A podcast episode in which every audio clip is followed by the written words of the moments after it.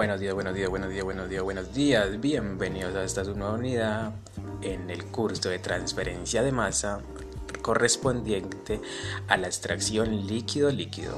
A continuación, este su servidor Arixon Ladino lo saluda muy cordialmente y dará respuesta a las preguntas asociadas a los conocimientos previos para iniciar la unidad. En primera instancia tenemos en qué situaciones se usa la extracción líquido-líquido como operación de separación. La respuesta. Cuando la separación por destilación es ineficaz o muy difícil, se hace una extracción líquido-líquido.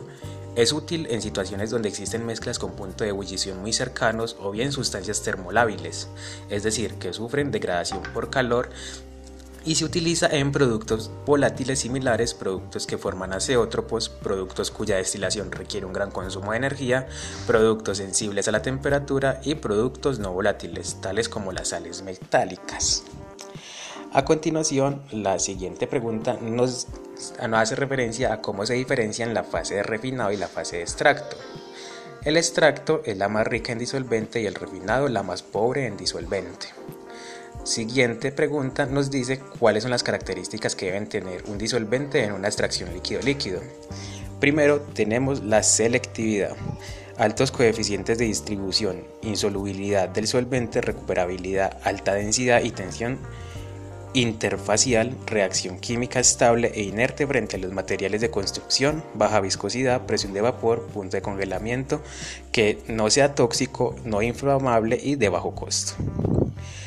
Para las últimas preguntas, la cuarta nos pregunta sobre cómo puede representarse los sistemas ternarios.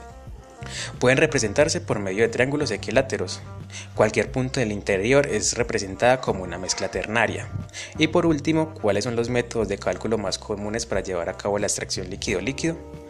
Tenemos que los cálculos gráficos, la regla de la palanca aplicada a los triángulos equiláteros semejantes, contacto sencillo discontinuo, contacto múltiple en corriente directa, contacto, contacto múltiple en corriente y contacto múltiple en contracorriente con reflujo continuo. Chicos, chicas, muchas gracias por la atención prestada y este ha sido las respuestas a las preguntas realizadas.